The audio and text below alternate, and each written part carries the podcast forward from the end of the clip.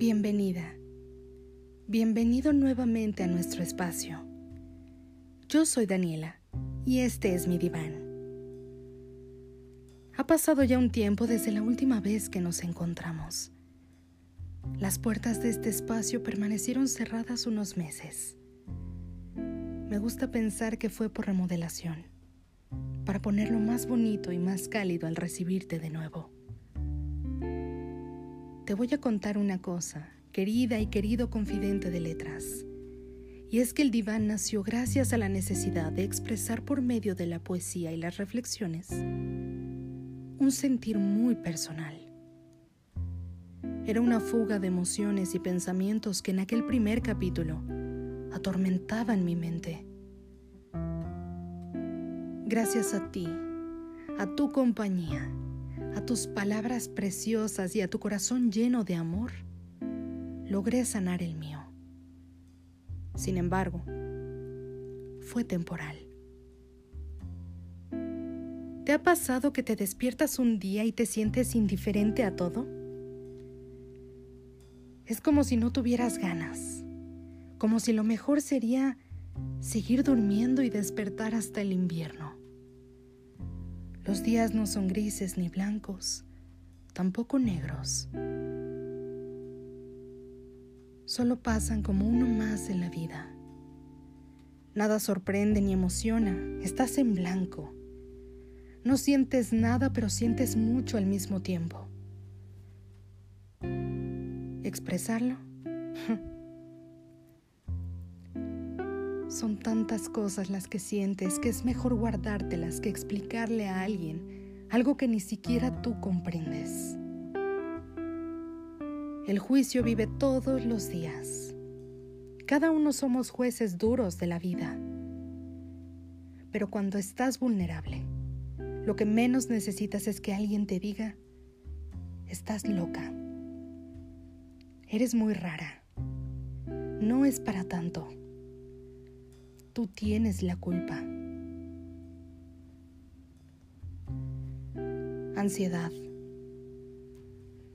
Hoy le llaman ansiedad a ese sentimiento raro que va acompañado de pensamientos que llegan a ti de la nada.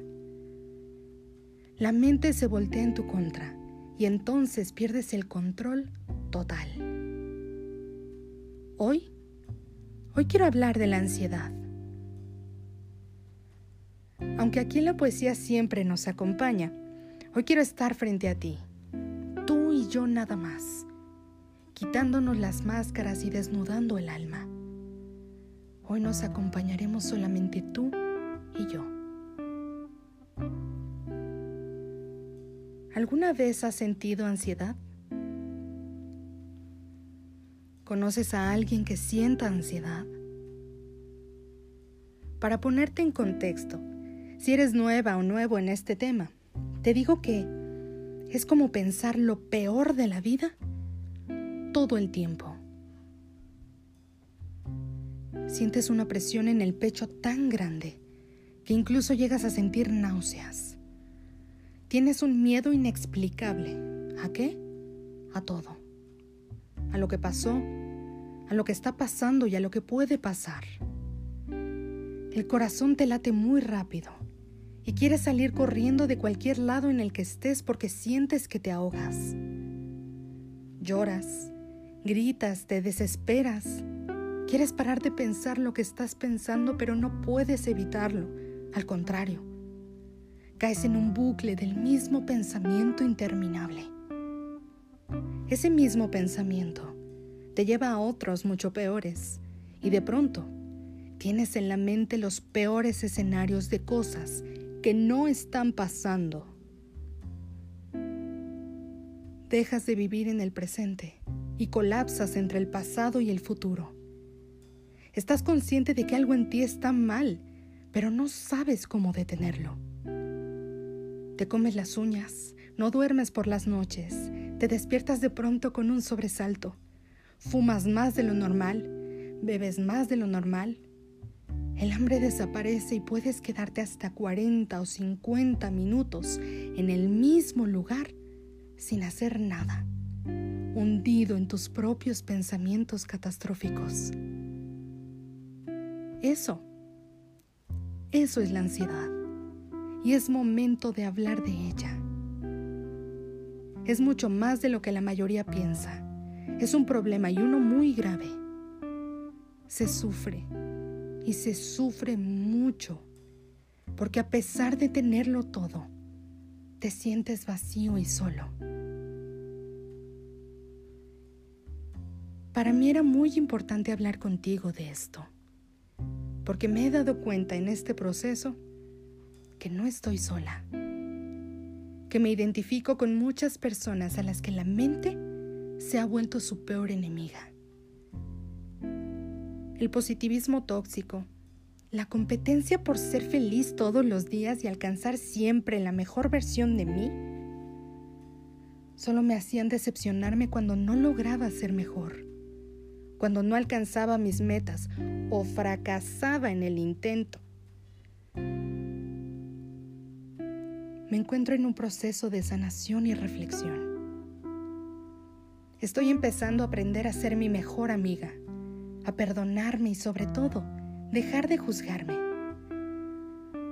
Hoy entiendo que está bien no sentirse bien, que no siempre todo va a salir bien que soy un ser humano con sentimientos negativos, con malos días y con muchos, pero muchos tropiezos.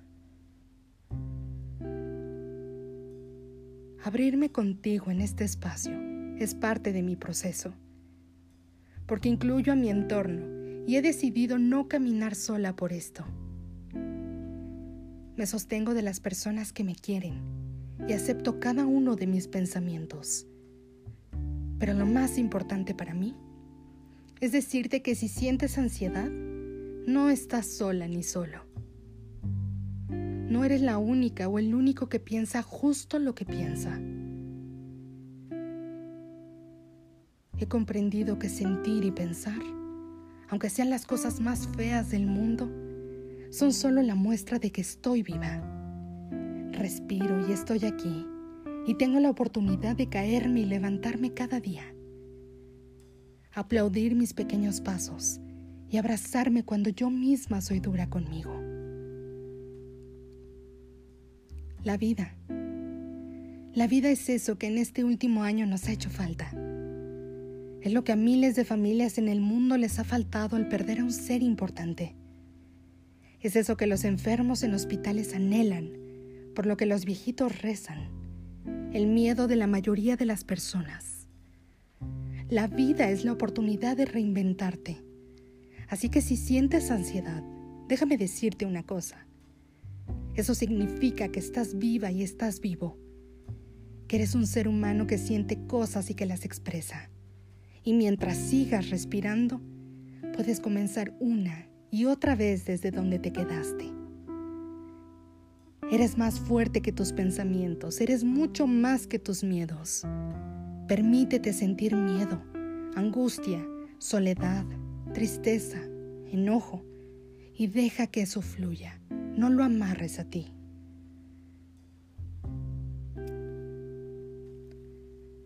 Lo más importante dentro de este proceso es buscar ayuda profesional.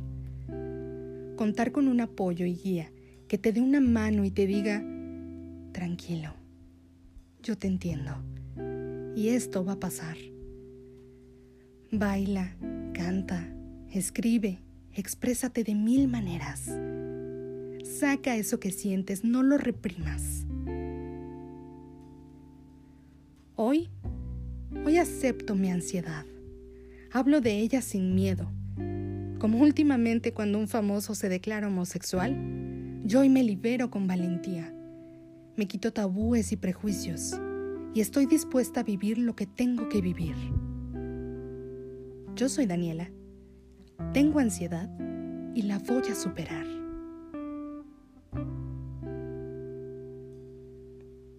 El diván es de todas y todos.